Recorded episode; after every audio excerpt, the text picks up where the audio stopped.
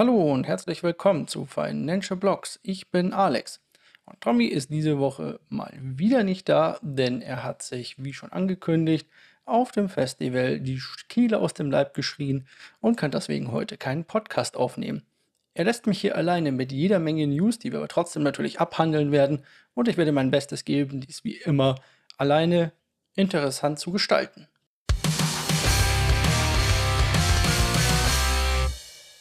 Die erste News dreht sich direkt um den Euro-Stable-Coin von Circle.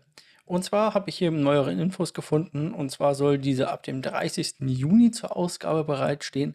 Soll nicht über eine europäische Bank abgehalten werden, sondern über die US-Bank Silvergate ausgegeben werden. Und hier stellt sich mir natürlich die Frage, wie möchte Circle denn das Ganze mit den europäischen Behörden in Einklang bringen, wenn das Ganze denn auch in den USA ausgegeben wird? Ich nehme mal an, dass Sie hierfür entsprechende Lizenzen in der EU beantragen müssen und auf das Mika-Abkommen dann Rücksicht nehmen werden müssen.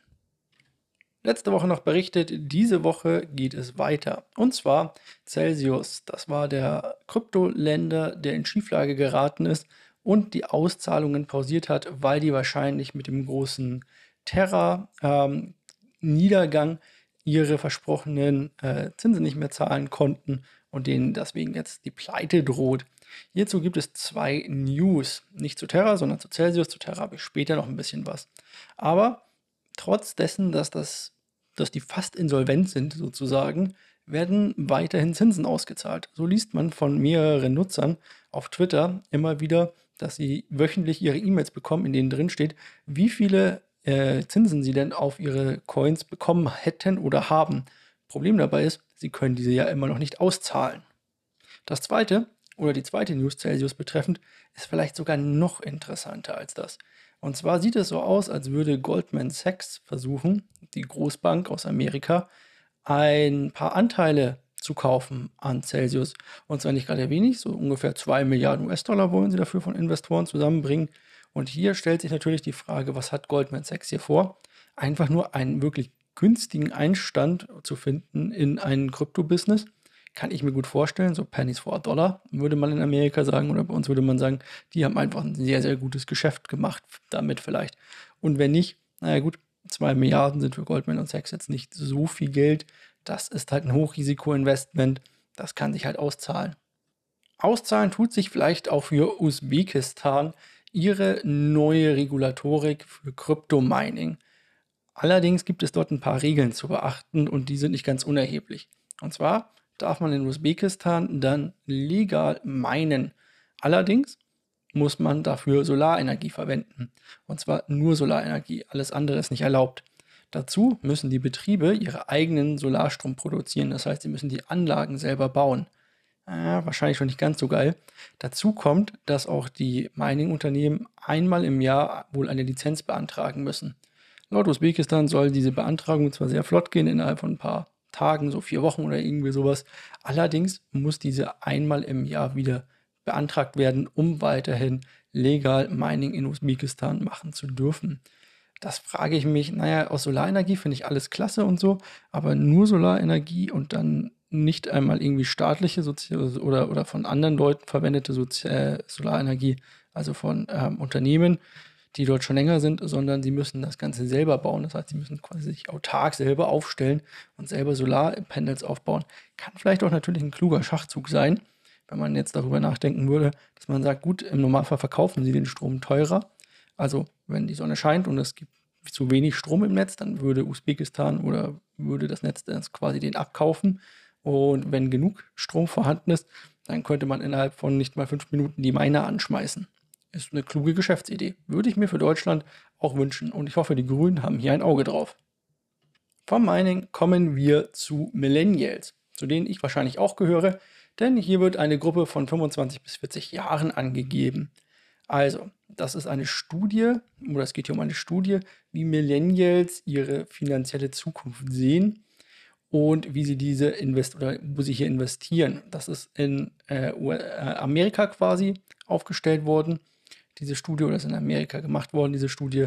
Und dort steht drin, dass mehr Millennials, also im Alter von 25 bis 40 Jahren, schon mal Kryptowährungen als Anlage gekauft haben, als sie Investmentfonds gekauft haben. Ich habe jetzt diese Studie nicht genauer gelesen, sondern nur die Meldung dazu. Ich frage mich, ob unter Investmentfonds auch ETF fallen oder auch Aktien oder wirklich nur reine Investmentfonds, also aktiv gemanagte Fonds. Dann kann ich mir das sehr gut vorstellen. Ähm, aber auch ein Großteil der Leute, die hier schon Investmentfonds gekauft haben, also 70 Prozent derjenigen, die schon mal äh, Kryptowährungen in den USA gekauft haben, könnten sich vorstellen, das auch im oder für die Rente zu machen. Bedeutet also Bitcoin für die Rente. Klingt eigentlich auch sehr gut. Die Amerikaner haben hier ein etwas anderes Konzept und zwar haben die ja keine staatliche Rente oder nur sehr geringe staatliche Absicherung. Die haben ein 401k-Konto oder IRA-Konto oder so nennt sich das bei denen. Und zwar kann man dort drin ohne Gebühren, wenn man, ich glaube, es nicht vor dem 65. Lebensjahr oder so auszahlt, nagelt mich jetzt drauf nicht fest, ich habe es mir nicht rausgesucht, ähm, kann man dort traden, Aktien, Investmentfonds und auch Krypto, ohne Steuern darauf zu bezahlen. Und wenn man das über oder wenn man das drin lässt, bis man 65 ist, äh, muss man auf die Auszahlungen auch keine Steuern zahlen. Also ein sehr angenehmes Ding. Und wenn man jetzt vielleicht ein paar Bitcoin da reinlegt oder sich einen Bitcoin irgendwie leisten kann und den da reinlegt, dann hat man da natürlich einen großen Nutzen von, wenn dieser mal so weit wert wird, so viel wert wird, wie wir uns wünschen. Mann, diese ganzen News vorzulesen ohne Tommy ist echt anstrengend. Anstrengend ist vielleicht auch, dass ich hier wieder eine News von uns revidieren muss. Und zwar, die Sparkasse hat sich gegen Bitcoin entschieden. Wir hatten vor ein paar Monaten schon plötzlich die Überraschung, dass die Sparkassenverbände ihren Kunden den Kauf von Bitcoin und auch die Lagerung von Bitcoin zumindest erklären oder anbieten wollen. Nun hat man sich bei den Sparkassen dagegen entschieden. Hier wird oder hier kann ich das einfach nicht verstehen. Man sagt hier zwar, dass ähm, das Ganze hoch spekulativ ist und dass alles ja gegen Null fallen könnte und so weiter, ist aber wenig da drin interessiert, zum Beispiel äh, Penny Stock Aktien oder irgendwelche Hebelzertifikate auszugeben und das irgendwelchen Leuten zu verkaufen, die natürlich auch in einen Totalverlust oder in sonstiges äh, dividieren könnten. Dazu haben viele dieser Penny Stock Aktien oder natürlich auch äh, Tech-Aktien im derzeitigen Bullenmarkt, äh, Bärenmarkt, Entschuldigung, den wir haben, also im Crash, äh, viel mehr verloren als Bitcoin prozentual. Frage ich mich echt, warum macht, also wo liegt da der Sinn dahinter? Das ist entweder Angst vor der Zukunft oder Unwissenheit. Und wo wir gerade bei Penny Stock Aktien und Hedgefonds und so weiter sind, kommen wir hier natürlich gleich thematisch zum nächsten.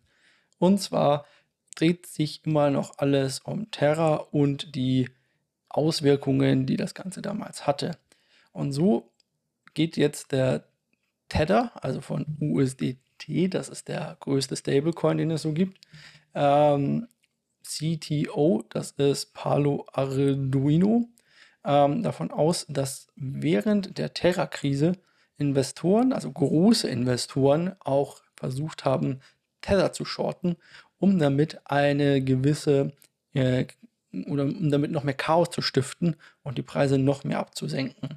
Das bedeutet, man hat hier versucht, extrem, und zwar im Wert von ungefähr 16 Milliarden, sagt er, US-Dollar, ähm, zu shorten und hier den Tether-Kurs aus der Bahn zu werfen, genauso wie den Terra-Kurs. Das Ganze hat dazu geführt, dass Tether auch kurzfristig ganz geringfügig von einem US-Dollar abgewichen ist, was natürlich nicht schön ist, aber immer möglich für so einen Stablecoin. Hatten wir aber wohl nochmal Glück, dass hier nichts Schlimmeres passiert ist. Und trotzdem, ich bin immer noch kein großer Tether-Fan, also USDT-Fan. Werde ich wahrscheinlich auch mein Lebtag nicht mehr, aber anscheinend haben sie auch diesen Stresstest mal wieder standgehalten und konnten hier alles stabilisieren, sonst wären wir jetzt in einem noch größeren Dilemma. Bei Dilemma sind wir natürlich auch immer wieder, wenn wir über Regulatorien sprechen. Nun hat sich Gary Gensler, das ist der SEC-Chef, also der amerikanische Börsenaufsichtschef, mal wieder zu Wort gemeldet und hat gesagt, naja, er kann Bitcoin quasi oder ist für Bitcoin gar nicht zuständig, denn das kann er nicht regulieren, das muss eine andere Behörde sozusagen machen, weil er Bitcoin als Commodity, also als einen Rohstoff ansieht, als einen digitalen Rohstoff, da es hier kein ICO, kein Ausgabeaufschlag und so weiter gab. Er kann also oder ist hier nicht zuständig für. Das freut natürlich alle Bitcoiner, die jetzt wieder sagen, seht ihr, wir sind keine zentral geführte Identität, sondern wir sind eher sowas wie Gold. Aber auch Gold unterliegt gewissen Regulatorien und auch das wird dann irgendwann auf Bitcoin auch in den USA zutreffen. So viel können wir uns sicher sein. Gary Gensler ansonsten ähm, hat hier weiterhin positiv dazu gesprochen. Das hat aber auch Auswirkungen zum Beispiel auf Ethereum und sonstige Coins, die dann alle als Security, also sozusagen als Identität und damit als äh, Aktie oder äh, Unternehmen gelten und hier in seinen Zuständigkeitsbereich fallen. Bedeutet, diese Leute oder diese Firmen in dem Fall müssten sich dann natürlich an geltendes Recht und Regulatorien halten und sowas veröffentlichen oder zeigen, wo sie ihre Mittel herhaben und wie ihre Sachen im Hintergrund gemanagt werden und solche äh, Auswüchse. All der ganze regulatorische Kram, den man halt erledigen muss, wenn man eine Firma ist. Und nachdem ich jetzt hier zehn Minuten lang euch um die Ohren gehauen habe, was es an Regulatorien und Banken und Hedgefonds und so weiter gibt, kommen wir in die Popkultur. Denn da habe ich jetzt natürlich wieder Bock drauf. Und zwar gibt es ein neues Album, nein, Entschuldigung, kein neues Album, sondern ein neues Musikvideo von Snoop Dogg und Eminem, in denen sie als Board Apes, oh mein Gott, schon wieder diese Board Apes, als Board Apes ähm, dargestellt werden. Wir haben ja schon öfter über den Board Ape Yacht Club gesprochen und hier wird wahrscheinlich Werbung für dieses NFT-Projekt, nehme ich mal an, mitgemacht. Die beiden haben nicht nur auf Twitter, wenn ich das richtig in Erinnerung habe, Avatare von jeweils einem Board Ape. Und natürlich ist das hier popkulturmäßig ganz schön anzusehen. Das bedeutet auch hier NFTs auf dem Vormarsch. Ich habe noch so viele NFT-News, haltet euch fest einfach. Da ist das das wenigste. Ich habe mir den Song auch äh, mal angehört für mich ist er nichts. Auch wenn ich sonst kein Hip-Hop oder so höre. Naja, hört einfach mal rein. Ähm, er heißt From the D2 to the LBC. So wenig wie ich in meinem derzeitigen Lebenszyklus mit Rap und Hip-Hop etwas anfangen kann, zumindest mit dem neuen Kram, der da rauskommt, kann ich mit Luxusuhren etwas anfangen. Darum sagt mir Breitling nichts. Das ist eine Schweizer Uhrenfirma, was auch sonst, die jetzt Kryptowährungen akzeptiert. Und zwar als Bezahlung. Man kann auf deren Webseite in insgesamt elf Kryptowährungen bezahlen. Bitcoin, Bitcoin Cash, Dogecoin, Ethereum, Litecoin, Web Bitcoin und fünf Stablecoins. Solltet ihr also euch eine Luxusuhr zulegen wollen und sagen, hey, ich habe hier noch ein bisschen was von meinen Kryptos übrig und weiß eh nichts Besseres damit anzufangen, dann kauft euch doch eine Breitling-Uhr. Ich habe dazu leider keinen Affiliate-Link, aber ich habe ganz viele Affiliate-Links zu Börsen, die ihr euch unten anschauen könnt. Auf all diesen Börsen könnt ihr zum Beispiel oder habt ihr ein Fiat-Gateway, entweder jetzt bei Binance oder bei KuCoin oder auch bei FTX. Und alle diese Börsen sind sehr groß und natürlich auch so weit sicher, dass ihr euch dort sicher sein könnt, eure Fiat einzuzahlen und später dafür Bitcoin oder sonstige Kryptowährungen kaufen zu können. Und wenn ihr gerade da unten seid, dann macht doch auch gleich folgendes: Gebt uns ein Like oder besagt, gebt dieser Sendung ein Like, abonniert uns, teilt es mit euren Freunden, diskutiert darüber, schreibt uns in die Kommentare, was ihr denn als nächste Themen denn gern hättet oder ob wir mal ein Projekt für euch analysieren sollen. Analysiert hat wahrscheinlich auch eBay den zukünftigen Markt. eBay geht seit ein paar Jahren schon nicht mehr ganz so gut. Und nachdem man sich von PayPal getrennt hat, geht es beiden nicht mehr ganz so gut. Aber eBay will wohl ins Metaverse. Wir hatten darüber berichtet, dass eBay eine NFT-Plattform gekauft hat und nun meldet äh, eBay in den USA verschiedene Marken- und Patentrechte an. Unter anderem sowas wie Dienstleistungen von Online-Einzelhandelsgeschäften oder so etwas wie Bereitstellung einer interaktiven Webseite, die den Nutzern ermöglicht, digitale Vermögenswerte, Blockchain-basiert äh, Transaktionen zu erstellen, anzuzeigen, zu verkaufen und so weiter und so fort. Also quasi eine kleine Börse oder sonstiges. Interessant ist hier die Ausrichtung auf NFTs. Also vielleicht sehen wir das erste große Unternehmen hier, nicht Meta, sondern eBay mit seinem ersten kleinen Metaverse. Aber um NFTs zu erleben, muss man gar nicht in die USA. Nein, denn es gibt auch die NFT Berlin. Wusste ich vorher von nichts, habe ich erst gelesen. Und zwar waren da 125 Sprecher, über 1000 Besucher und Besucherinnen, die dort sich NFTs angeguckt haben und darüber diskutiert und sich ausgetauscht haben über NFTs in Sachen Kunst, Games und anderen Kategorien. Hier war sogar das, naja, sehr große deutsche oder die sehr große deutsche Seite BTC Echo als Medienpartner live vor Ort. Die drei Tage sind, glaube ich, schon rum, wenn ich das richtig gelesen habe. Das war vom 25. bis 27. Mai und war in der alten Münze in Berlin. Ich habe keine Ahnung, wo das in Berlin ist. Äh, hätte Tommy das gewusst und wäre vielleicht nicht gerade auf einem Festival gewesen, hätte er dort sein können, um sich das Ganze mal anzugucken und vielleicht live davon zu berichten.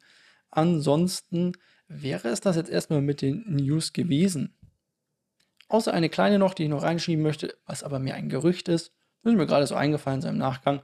Und zwar gibt es in den USA oder an der Wall Street Gerüchte darüber, dass FTX ähm, Robinhood, den amerikanischen Broker, kaufen will. Äh, Robinhood ist ein, naja, ist das Trade Republic Scalable Capital der USA. Dort kann man sehr, sehr günstig Aktien und Hebelprodukte kaufen, ähm, was aber im derzeitigen Markt wohl nicht ganz so häufig geschieht.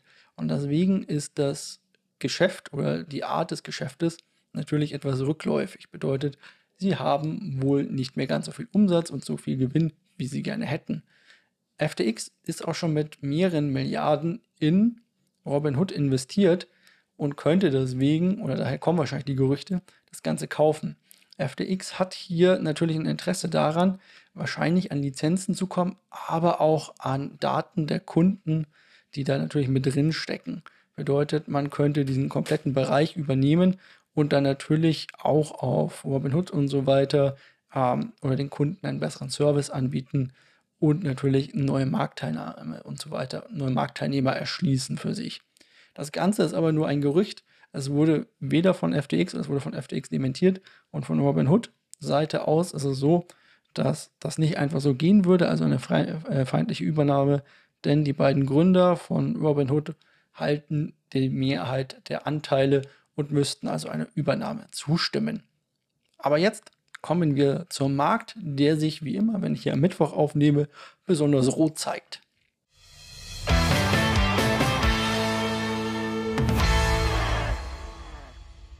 Und damit herzlich willkommen zur kleinen Marktanalyse, die wir hier ja jede Woche machen.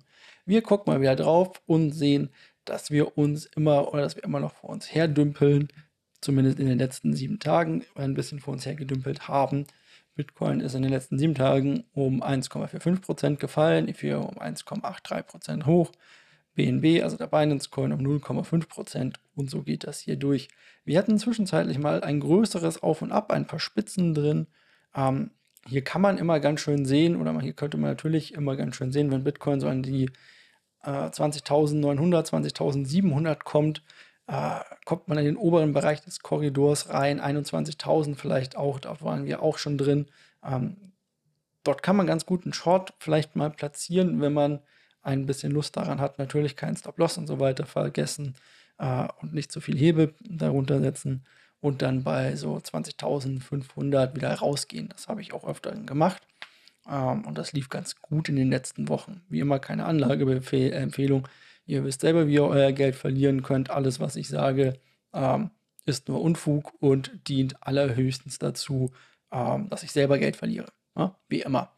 Ansonsten ähm, ich, sieht man hier ganz schön, dass wir einen kleinen Peak hatten, wie gesagt, und danach aber der Abverkauf wieder losging.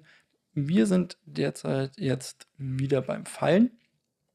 Aber was wir auch ganz klar sehen ähm, im Markt ist, dass die Bitcoin-Dominanz immer weiter fällt. Ich nehme mal ganz stark an, das liegt nicht an irgendwelchen institutionellen oder sonstigen, sondern ich nehme mal ganz stark an, dass ein paar ähm, oder dass Privatanleger äh, darauf aus sind, hier günstig ein paar Schnäppchen mitzunehmen. Also sowas wie zum Beispiel Solana für unter 40 oder wo waren wir bei 20 letzte Woche, wo ich auch mal gesagt habe, kaufe ich mal wieder ein bisschen was. Oder BNB für 218, wo wir gerade sind. Und sie sagen, naja gut, ähm, ich gehe da mal rein, vielleicht habe ich ein bisschen Geld über oder ich ähm, schichte um von Bitcoin wieder da ein bisschen hin. Wissen wir nicht ganz so genau. Auf jeden Fall, die Marktkapitalisierung der Altcoin steigt. Nicht extrem, weswegen ich eher annehme, dass es sich hier um private Anleger handelt, weil wir keine großen, schlagartigen Peaks sehen, so als wir eine große Identität kaufen, sondern wir sehen eher so, dass die Marktkapitalisierung langsam steigt. Auch ich bin die Woche wieder am Überlegen gewesen und habe mir gedacht, gut, ich kaufe mal wieder ein bisschen BNB nach. Letzte Woche war es ja Solana für rund, ich glaube, 20 Dollar oder irgendwas, was ich dafür gezahlt habe. Ähm, natürlich kaufe ich nicht für 20 Dollar immer ein, sondern ich kaufe meistens, äh, ich kaufe ja immer für 11 Dollar rund ein. Also habe ich ein halbes Solana gekauft sozusagen. Ähm, diesmal Woche würde ich gerne BNB kaufen, sind bei 218 und ähm, jetzt müssen wir natürlich auch den Gewinner der Woche küren und das habe ich vorhin in den News ausgelassen. Und zwar ist das Lunac. Das ist der Luna Classic Token, sozusagen der Token, der verabschiedet wurde, der eigentlich keinerlei Sinn mehr hat oder keinerlei Daseinsberechtigung mehr sozusagen hat und auf der alten Luna Chain sozusagen unterwegs war. Wir erinnern uns Terra Luna, alles pleite, alles futsch. Ähm, der Coin ist mal eben um, keine Ahnung, 200% gestiegen in der letzten Woche. Also wahnsinnig sky high. Ähm, wir haben hier also jetzt die perfekte Lebensart von Luna und Luna gefunden. Und zwar als Shitcoins, die mal eben 800% raufgehen, dann wahrscheinlich wieder 700% runter, dann wieder 300% rauf und sowas. Also schöne kleine Penny Stocks, mit denen Spielball hier hin und her gespielt wird. Allerdings ist die Marktkapitalisierung von Luna immer noch wahnsinnig hoch. Wahnsinnig hoch dafür, dass sie 100% vom Alltime high quasi weg sind. Ähm, deswegen tauchen sie hier auch wieder in den Top 50 Coins auf. Mit in den letzten sieben Tagen, wie gesagt, irgendwie 200% plus. Ansonsten haben wir dann noch ApeCoin, der sich hier mit 11,37% natürlich mal wieder hervortut und Sand the Sandbox, ein Metaverse-Token mit 11,3% derzeit im Plus in den letzten sieben Tagen. Natürlich immer noch gerechnet vom All-Time High sind wir natürlich immer noch weit weg bei allen Coins, aber es sieht hier so mal aus, als würde dieser kleine NFT-Hype zwischendrin auch die Coins hier wieder ein bisschen hochtreiben. Solange wir hier keine neuen Stimulus von außen bekommen, denke ich auch, werden wir weiter in diesem ja, Korridor bleiben. Der Boden, ich will es nicht wirklich Boden nennen, weil ich noch nicht wirklich daran glaube, liegt aber derzeit wohl so bei rund 19.000 bis 20.000 von Bitcoin. Das heißt, wir können mal ein bisschen runterfallen, äh, werden dann aber wahrscheinlich auch wieder hochkommen. Und äh, oben sind wir allerdings auch gecapped bei unter 22.000. Also eher so 21.500, 21.300, glaube ich, war das letzte Cap. Ich habe es jetzt nicht genau im Kopf. Könnt ihr euch ja selber angucken, wie es gerade gestanden ist. Aber ich würde sagen, dort hängen wir fest, solange keine neuen Impulse von außen kommen. Ein neuer Impuls von außen könnte zum Beispiel sein, dass neue Stimulus-Checks in den USA ausgegeben werden. Also, dass die Regierung hier wieder an jeden, ich glaube, Sozialhilfe, äh, nicht Sozialhilfeempfänger, sondern an jeden, der eine Sozial, äh, eine soziale Nummer hat, eine Sozialhilfenummer hat, nee, stimmt nicht ganz, äh, der halt registriert ist als Zahler oder als äh, Amerikaner, der mal gearbeitet hat oder arbeitet legal dort, ähm, Schecks ausgegeben werden von der Regierung, um die Wirtschaft und die Inflation auszugleichen. Na, die Wirtschaft vielleicht nicht auszugleichen, aber um die Inflation auszugleichen. So rum, jetzt wird ein Schuh draus. Bedeutet, da kriegt dann oder hat auch im letzten Jahr jeder Amerikaner einfach mal irgendwie ein paar hundert oder ich glaube sogar irgendwie 1000 Dollar oder so geschickt bekommen als äh, Inflationsausgleich und Unterstützung. Sollte das geschehen, könnten wir nicht nur in den traditionellen Aktienmärkten sehen, dass hier wieder verstärkt investiert wird, sondern natürlich auch im Kryptobereich. Damit schließe ich aber diese Woche. Ich hoffe, nächste Woche ist Tommy wieder da, weil dieses ganze Reden vor sich hin ist natürlich nur halb so schön, wenn er nicht da ist, muss man ja ganz klar sagen. Ich hoffe, euch hat es hier trotzdem gefallen. Abonniert uns, schreibt uns, tut was, fragt uns nach irgendwelchen Blockchain-Technologien oder irgendwelchen Projekten. Ihr könnt uns auch neue Projekte einfach nennen. Wir haben inzwischen relativ oder wir haben relativ gute Erfahrungen inzwischen gesammelt, was denn Tokenomics, Tokenomics und so weiter angehen, um auch mal ein bisschen da reinblicken zu können und zu gucken, ob sich dort nicht irgendwelche Fallstricke für euch auftun. Wie zum Beispiel bei Steppen das Gehen für Geld wahrscheinlich kein allzu gute Tokenomics ist, nur solange neue Leute in diesen Markt reinkommen. Also sowas ja, können wir natürlich auch analysieren und euch vielleicht aber helfen, ein gutes Projekt zu finden. Und wir selber können dabei natürlich auch noch was lernen. Dann bis nächste Woche. Euer Alex. Tschüss.